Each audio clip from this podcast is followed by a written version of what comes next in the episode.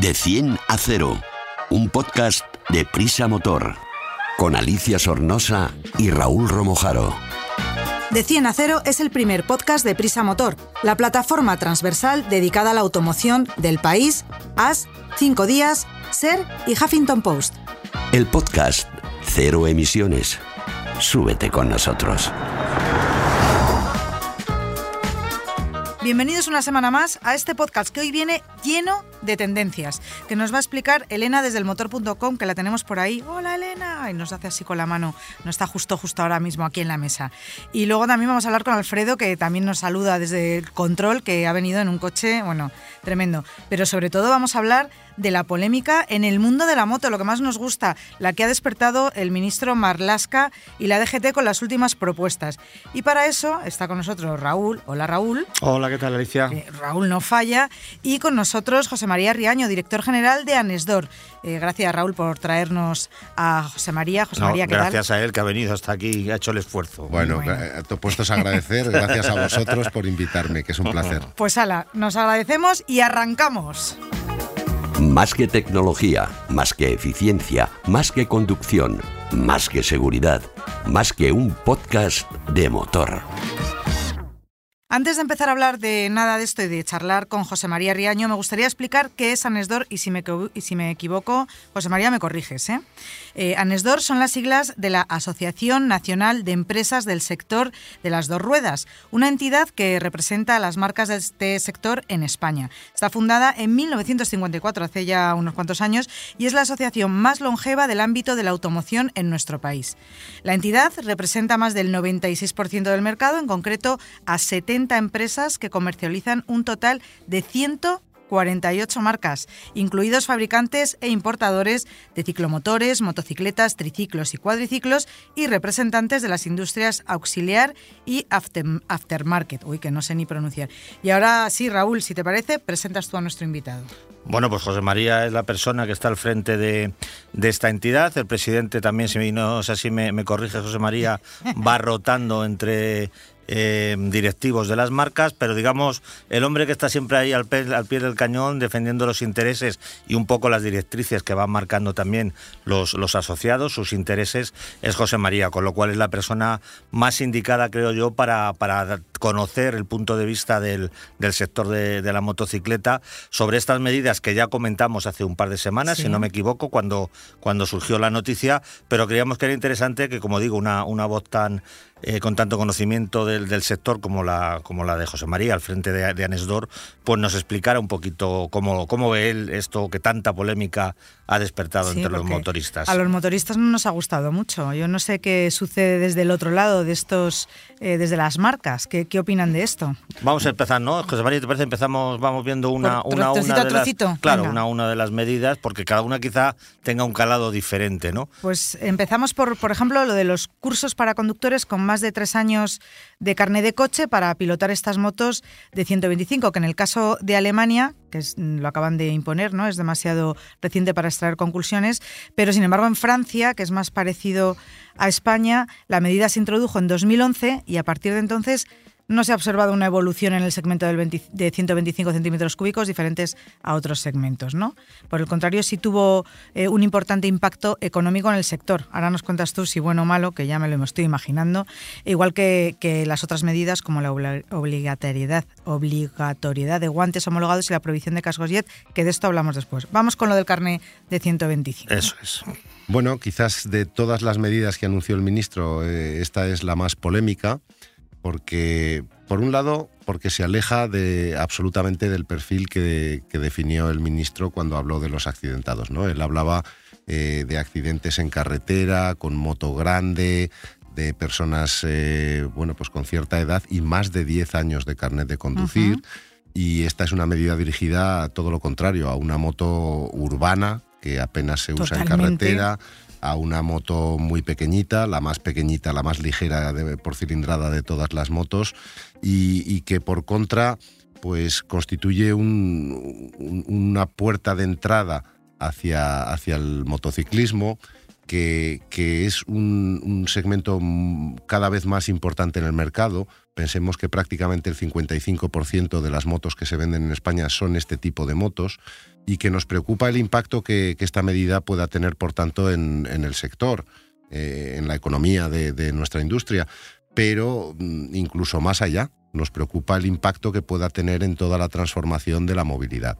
Estamos eh, inmersos en un proceso donde se procura que se vayan pasando la gente a vehículos más eh, ligeros, más contenidos.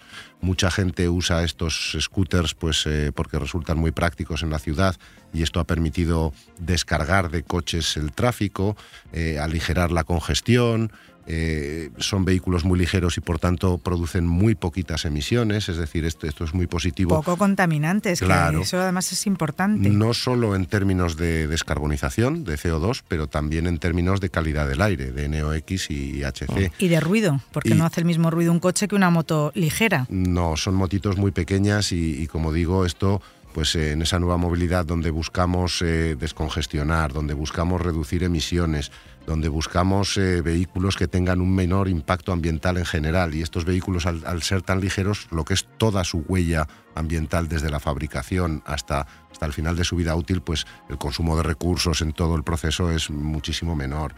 Eh, estamos inmersos en la transformación a la electromovilidad. No sé si sabéis que el 98% de todas las motos eléctricas que se venden pertenecen a esta categoría estamos intentando también eh, ver, satisfacer esas nuevas formas de consumo eh, como son los vehículos compartidos.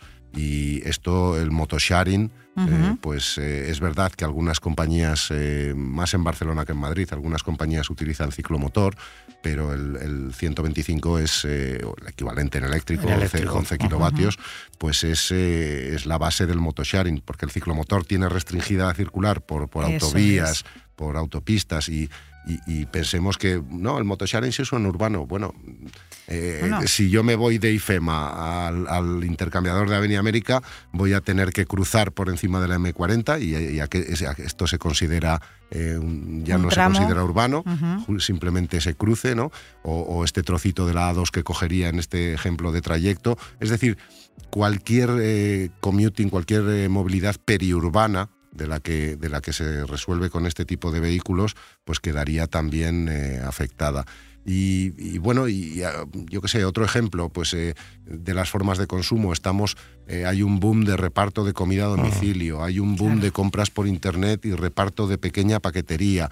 Toda esta logística de última milla, las empresas la están resolviendo en gran medida con este tipo de motos. Pensemos que colectivos como, como correos, como policías, como repartidores, pues también eh, se ven afectados por esta medida. Es decir, por supuesto, el sector es el primer interesado en la seguridad, en mejorar la seguridad, eh, pero como hablábamos al principio, un perfil que nos pintaba el ministro, que no es para nada el de estas motos, y viendo el perjuicio que se puede causar, y viendo que la experiencia en otros sitios tampoco nos ha conducido a una mejora eh, de los datos, pues eh, yo creo que es una medida que desde luego no se ha llegado a implementar, simplemente se ha anunciado, pero creo que habría que repensarla. pero, pero, tú crees entonces, haciendo un poco de, abogado del diablo, si me permitís, ¿no crees que, sería que es necesario algún tipo de, formación mínima para que una persona que únicamente ha conducido en su vida un, automóvil, que son eh, los, los propietarios de este carné, pase a un vehículo tan diferente, aunque sea en el entorno urbano como es, como es una motocicleta, eh, porque el conocimiento, digamos, de la normativa lo tiene, eso es evidente, ¿no? Pero el manejo en sí de un vehículo de dos ruedas frente a otro de cuatro, en el entorno urbano, ¿tú crees que no es tan importante que exista algún tipo de formación? A ver, la formación en general es eh, recomendable, pero nos gustan más otras fórmulas de, formación.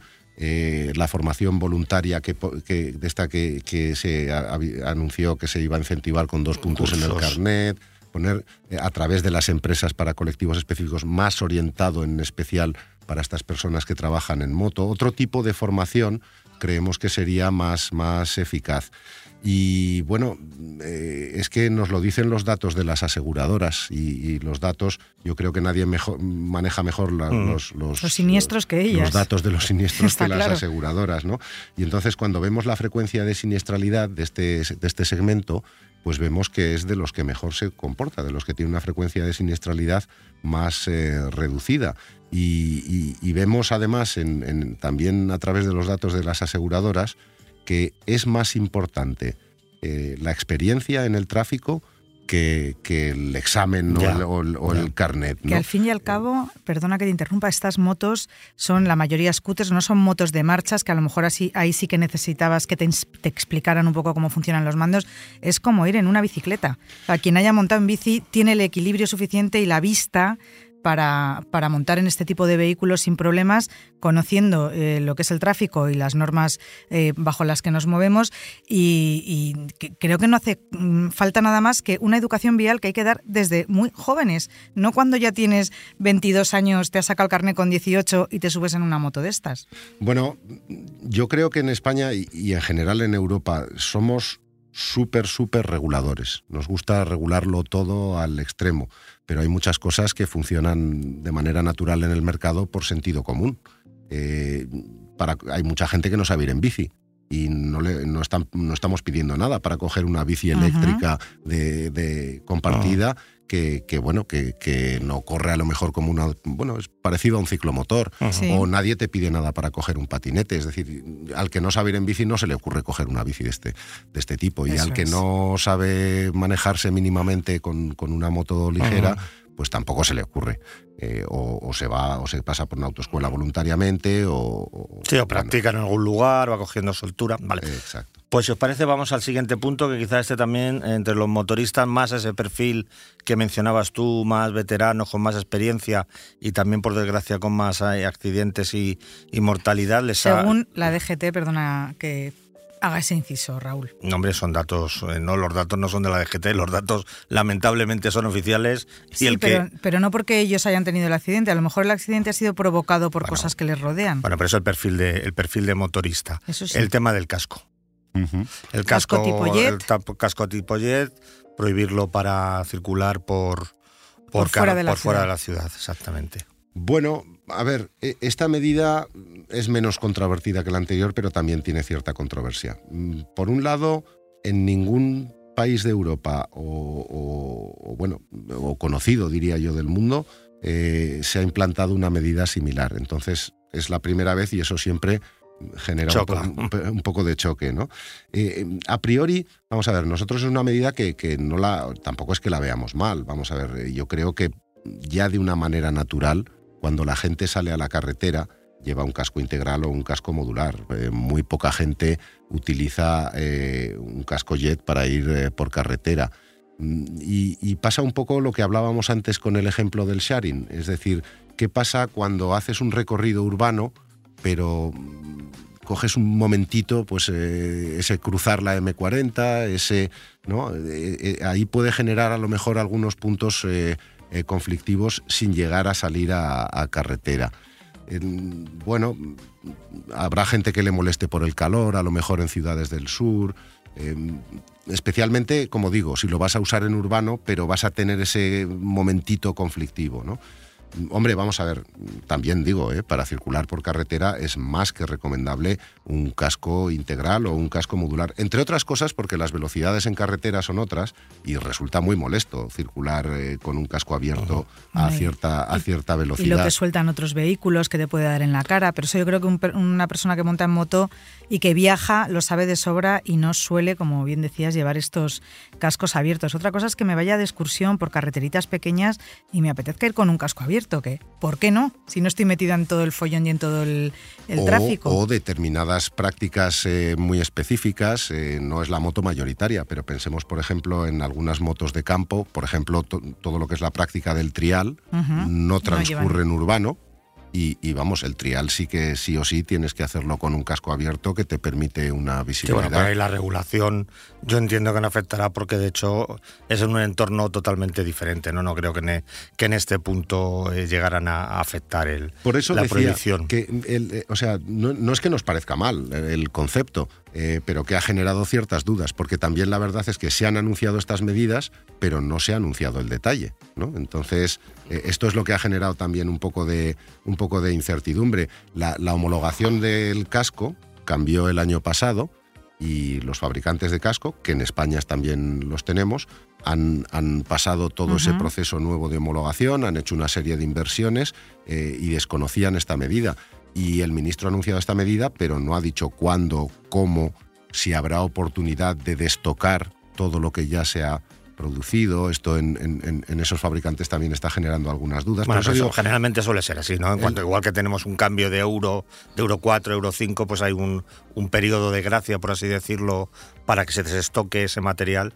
Yo creo que eso sí estaría, estaría previsto. Es verdad que eh, nos estamos precipitando porque estas medidas, como decimos, han causado polémica y controversia, pero es cierto que el ministro dijo que se trabajaría en ello durante este año y no se han dado detalles porque no existen. Yo creo que incluso la propia DGT eh, se mostró un poco sorprendida por esas declaraciones, que no sé si también tienen que ver un poco con distraer la atención de, otros, temas, ¿no? Pero, pero lo cierto es que está todo por, por, desarrollar. Solamente dio los grandes titulares, que son los que al final generan, generan esa inquietud, ¿no? Por, eso, el casco en carretera, el casco cubierto en carretera, en general sí, pero queremos conocer los detalles. detalles de cualquier manera, señores, vuelvo a insistir, educación vial desde que somos jóvenes, y cualquiera que lleve montando en moto toda su vida sabe perfectamente cuál es la diferencia de ir con un casco integral por carretera y con un casco abierto. Y la mayoría, la inmensa mayoría, y habría que ver cuántos accidentes hay mortales por un casco jet, eh, cuando montamos en moto y salimos a carretera, nos ponemos un casco integral.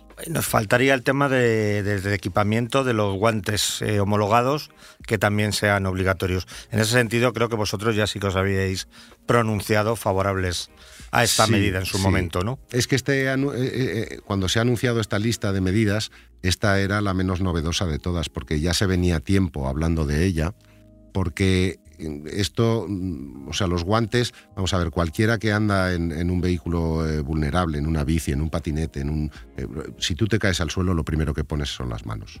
Y las manos son tu elemento básico prácticamente para, para el día a día cotidiano, ¿no? Entonces, esto no, no va a evitar muertes, pero sí va a evitar lesiones y molestias que, que son en el... Pues unos guantes la verdad es que no estamos hablando de que tengas que tirar una prenda que hayas comprado antes para otra cosa. Unos guantes es una prenda, yo creo que razonablemente económica. ¿Homologados?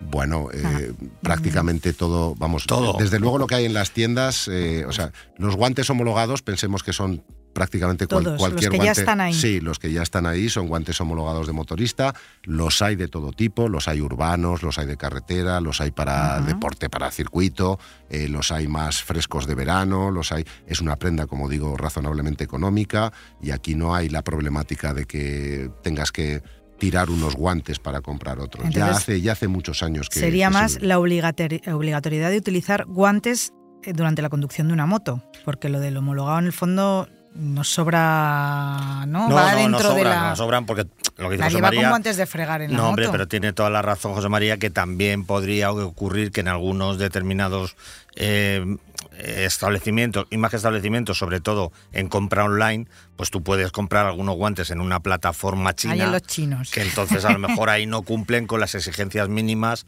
que se, que se piden en Europa. ¿no? Yo también creo que no es cuestión de llevarlos de adorno, ¿no? sino ya que te los pones, pues que tengan una mínima protección, ¿no, José claro, existe una certificación hace ya muchos años eh, y bueno, pues eh, yo creo que esto es una garantía para el consumidor. Claro. Es decir, oye, sé que lo que estoy comprando eh, de verdad eh, cumple. De verdad cumple y de verdad alguien se ha preocupado de ensayar que esto protege. Ah, yo vuelvo a insistir en educación vial, que en eso deberíamos invertir o deberían invertir mucho más y todas estas cosas quizás las supiéramos porque sí, no, no nos las tendrían que estar prohibiendo ni obligando.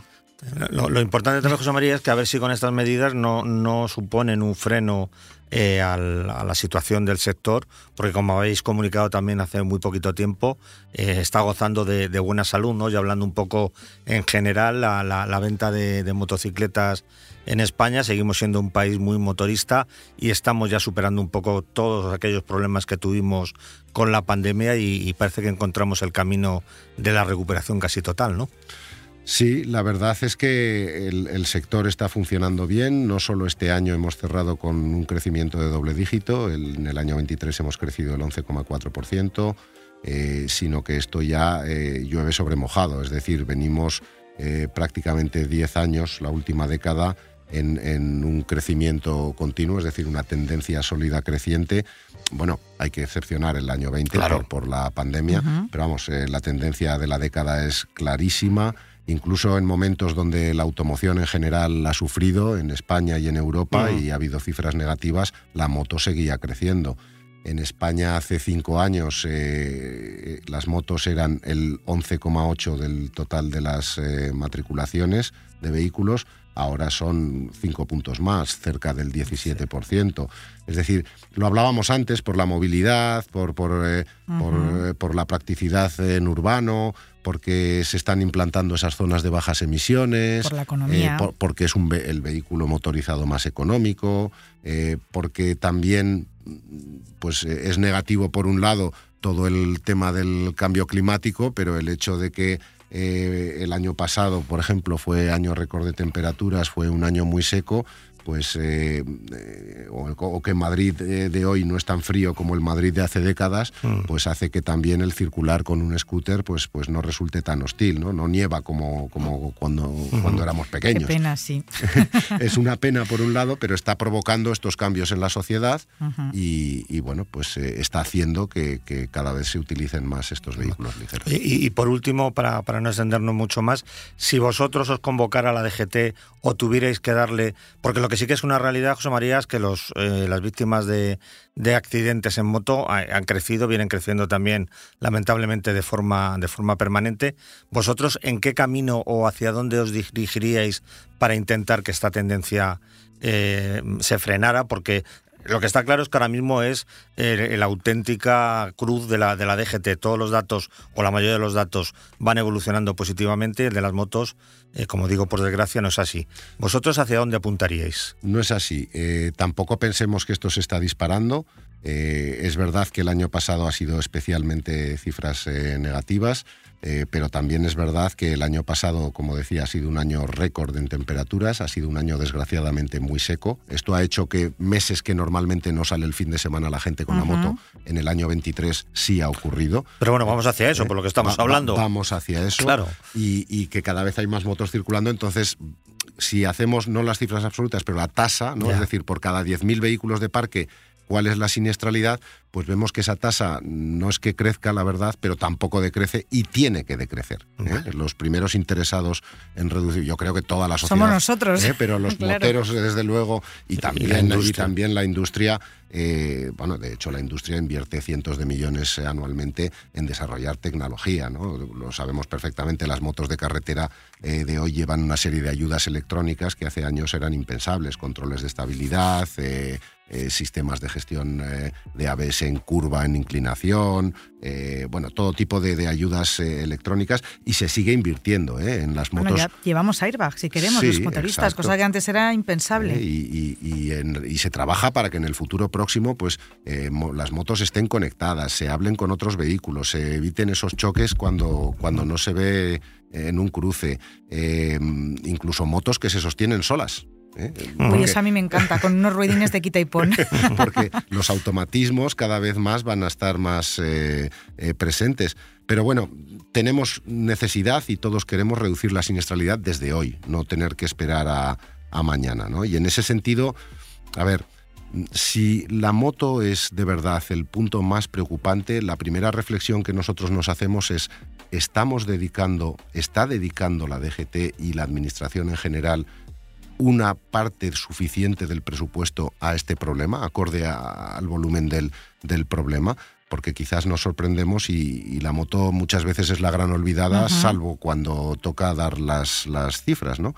Desde luego nosotros hemos propuesto también un grupo de trabajo experto eh, permanente y con unas reuniones lo más frecuentes posibles, donde nosotros como industria creo que sabemos del tema y tenemos bastante que aportar, pero seguro hay otras, eh, otro tipo de entidades y de expertos que también pueden aportar. Es verdad que hay un Consejo Superior de Seguridad Vial en España e incluso un grupo de trabajo específico de motos dentro de ese Consejo Superior, pero no, tiene la, la, frecuencia ni, ni, ¿no? Entonces un grupo de trabajo de expertos que estén dándole vueltas al tema permanentemente probablemente nos va, nos va a dar soluciones más, más eficaces. Eh, luego también mm, echamos en falta lo que son los estudios en profundidad. Es decir, se hacen muchos estudios, o mejor dicho, se hace mucha estadística, pero con unos datos bastante superficiales, ¿no? Eh, teniendo en cuenta lo que son los atestados de los accidentes y ahí la cantidad de datos que tenemos. Desde la industria, a nivel europeo, en el año 2004 hicimos un estudio mm, de lo que los expertos llaman este concepto, ¿no? de estudio en profundidad. Era el estudio de MITES. Era un estudio donde había, eh, se, elegían una serie de casos de accidente y había más de 2.000 variables estudiadas por accidente. Es decir, se cogía un accidente y se desplazaba un equipo médico al lugar del accidente para entender un poco el origen de las heridas, el por qué. Se desplazaba un equipo de ingenieros de carreteras, así hasta completar más de 2.000 variables por accidente. Y esto es lo que se llama un estudio en profundidad que te permite entender mejor cuál es eh, la realidad de los accidentes, cuál es el origen y por tanto atinar mejor en, las, medidas y en las soluciones. En 2004 se hizo este, este estudio, eh, son estudios costosos, pero, pero quizás eh, en España en concreto y, transcurridos tantos años ya desde 2004, pues, pues unos 20. merecería la pena un estudio en, en profundidad. Luego también hizo el Banco Mundial hizo un trabajo de consultoría muy interesante en el que hizo una recopilación de todas las políticas conocidas en el mundo eh, que se habían hecho de seguridad vial específicas para moto. ¿no? Eh, eh, cuáles eran esas, esas medidas, dónde se habían puesto en marcha, qué resultado habían dado, y, esto es como, como un catálogo de, de, lo que puedes coger y lo que puedes usar y de lo que sabes que ha funcionado o no ha funcionado en otros sitios. Igual, ese, ese estudio era muy interesante, pero ya se ha quedado muy viejo. Merecería la pena revisar otra vez y ver, ver qué, tipo eh, que en, ese, en, ese, catálogo. Y en cualquier caso, y, por no extenderme más, eh, yo creo que las medidas hay que hacer siempre un, análisis de impacto, un análisis de coste-beneficio. Un, bueno, esto prácticamente en cualquier decisión, ¿no? Tú dices, oye, ¿qué logramos con esto? ¿Qué impacto tiene? ¿Y, cuánto va a costar? ¿no? Para hacer una priorización razonable de. y porque cosas se pueden hacer muchísimas pero, pero tampoco se pueden hacer todas. Entonces, elijamos aquellas que de verdad van a ser más eficaces. Pues muchísimas gracias, José María Riaño, director general de Anesdor, por haber estado aquí con nosotros en Decina Cero y habernos contado cuál es el otro lado de estas polémicas que, de las cuales seguimos hablando los motoristas. Muchas gracias, José María. Gracias a vosotros, ha sido un auténtico placer. Explicamos fácil lo difícil. Bueno, pues dejando estos interesantes debates aparte, vamos a hablar de tendencias. Porque, ¿verdad, Elena, que hablar de los coches más vendidos en 2023 de segunda mano es eso? Moda, tendencia. Un mercado, el de la segunda mano, que ha crecido respecto al año anterior en un 3,8%. A ver si nos refrescas un poco y nos cuentas cuáles han sido las cinco marcas más vendidas el pasado año. Vamos a hablar de eso.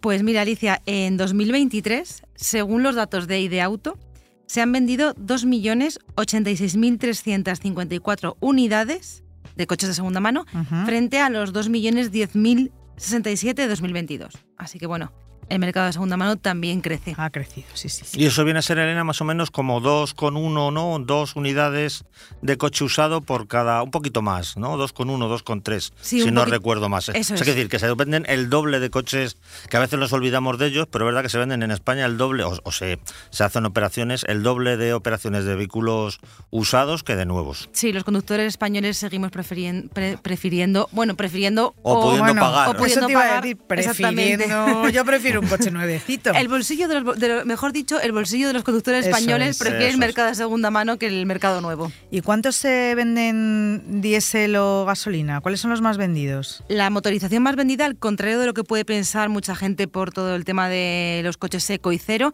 siguen siendo los diésel. Son los que más se compran y en concreto representan el 54% de las operaciones de mercado de mm. segunda mano. Están por delante de, de las ventas de coches de gasolina que son un 38%.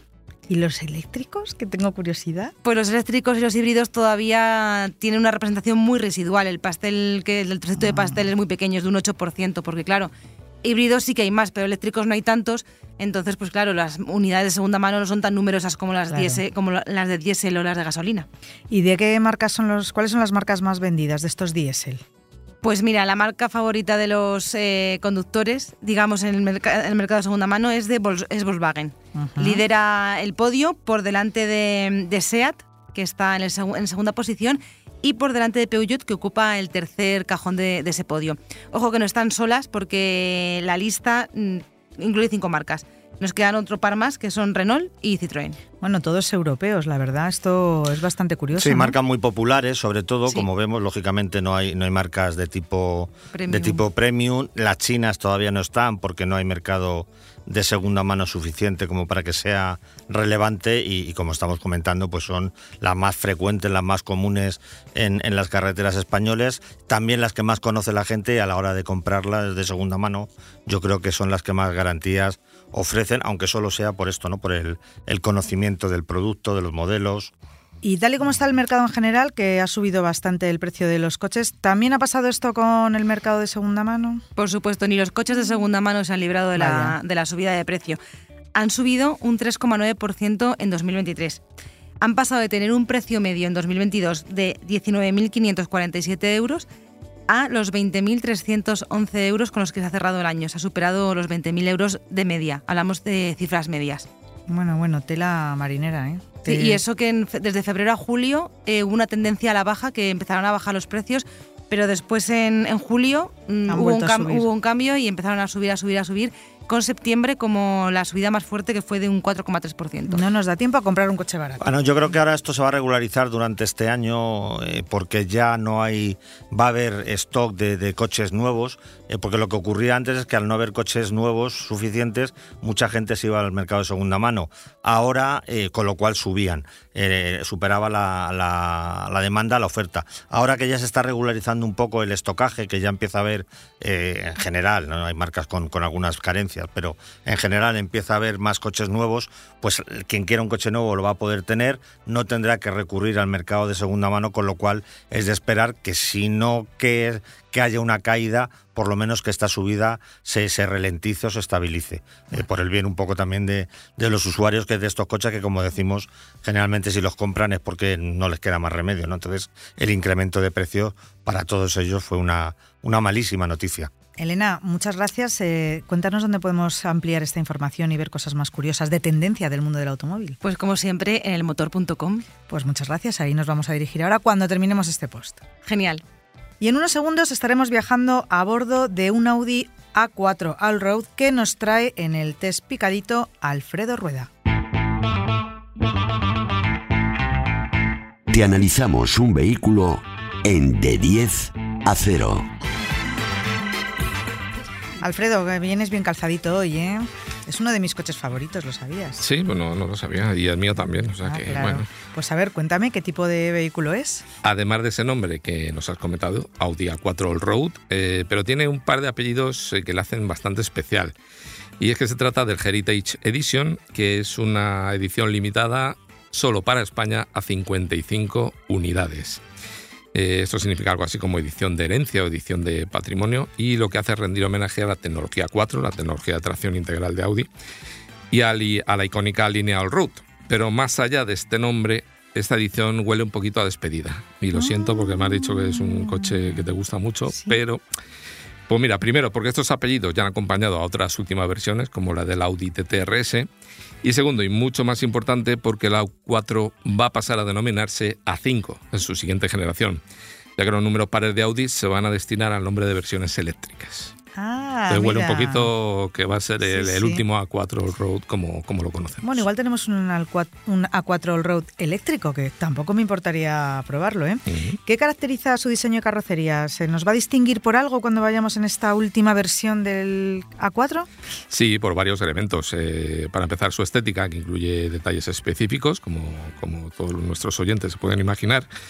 Va a montar una llanta de 19 pulgadas de Audi Sport, las de serie son de 18 eh, además, va a llevar farol LED matriciales, intermitentes dinámicos y un grabado con láser en la edición, de esta típica edición, eh, en la ventanilla del Pilar C.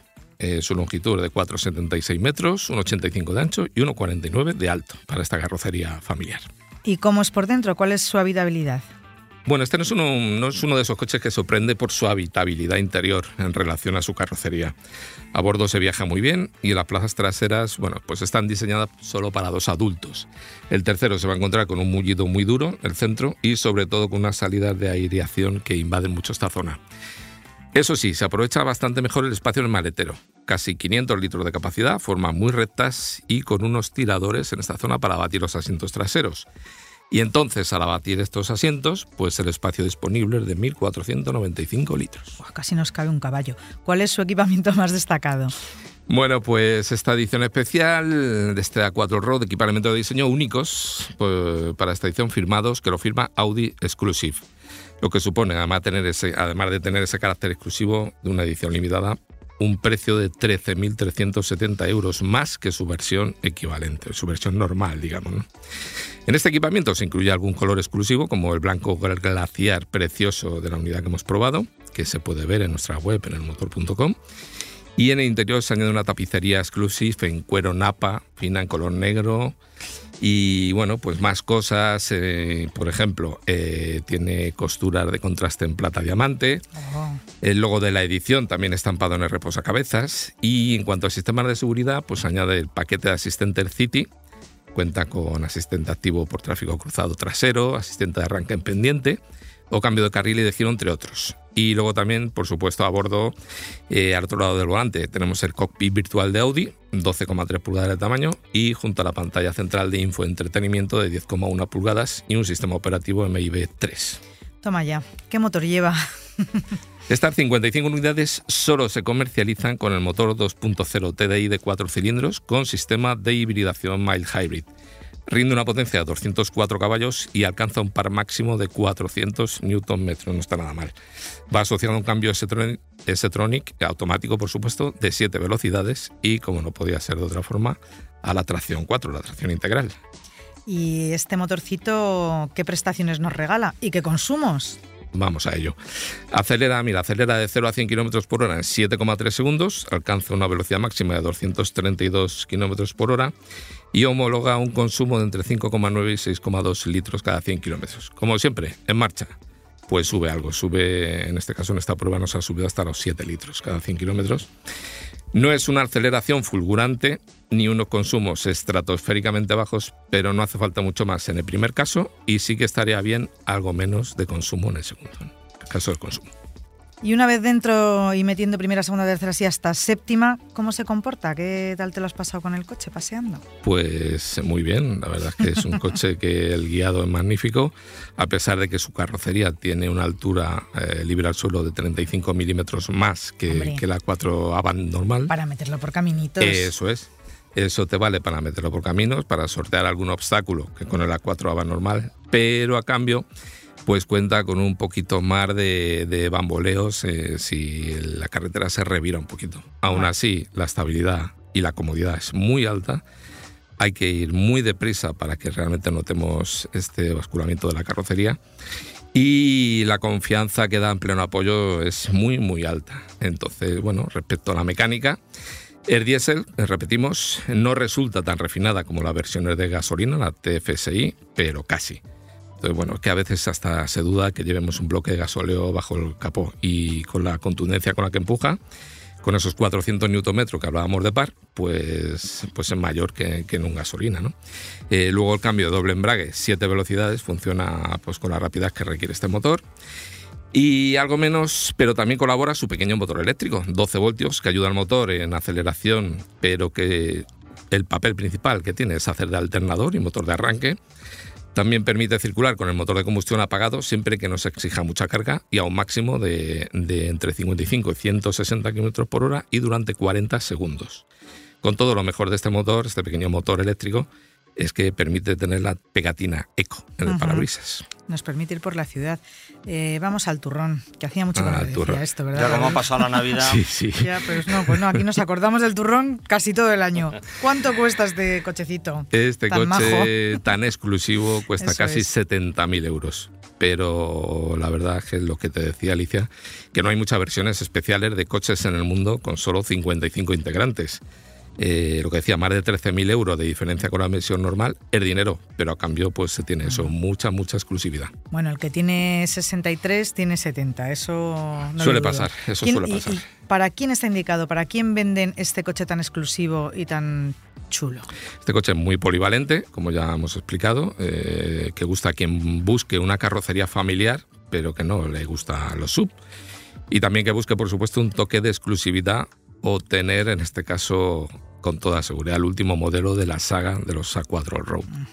Casi, casi para meterlo en un museo. ¿Cuáles son sus rivales de mercado? Si lo vamos a comprar y ya se ha acabado y ya no tenemos un Allroad 4. Con un planteamiento similar, pues estarían el Skoda Superb Scout, tiene más espacio interior, el Subaru Outback, que resulta más económico, o el que yo creo que es más parecido, el Volvo V60 Cross Country, porque este coche cuenta con un motor diésel de 197 caballos y un precio que parte de los 58.200 euros, muy similar al A4 Allroad normal, eso sí. El Volvo cuenta con la opción de motor de gasolina de 250 caballos por casi 6.000 euros más. El Audi Allroad normal también se puede elegir con motor de gasolina, pero esta edición limitada, como te decía, no, porque solo cuenta con motor diésel. Pues muchísimas gracias, eh, Alfredo. Un placer, como siempre. Más información, ya sabéis, todos los oyentes, en elmotor.com. Fenomenal. Raúl, mm, pues estupendo. Hemos llegado hasta aquí, a este ratito dedicado a la nueva movilidad. Muchas gracias, Aliza. Recordad, todos los que nos estáis escuchando, que podéis ampliar los temas, como acaba de decirnos Alfredo, en elmotor.com. También podéis ver las fotos y los vídeos. Que deberíais suscribiros y, como no, que compartáis a todos vuestra experiencia con nosotros. Este año ha empezado con polémicas. Veremos cómo acaba.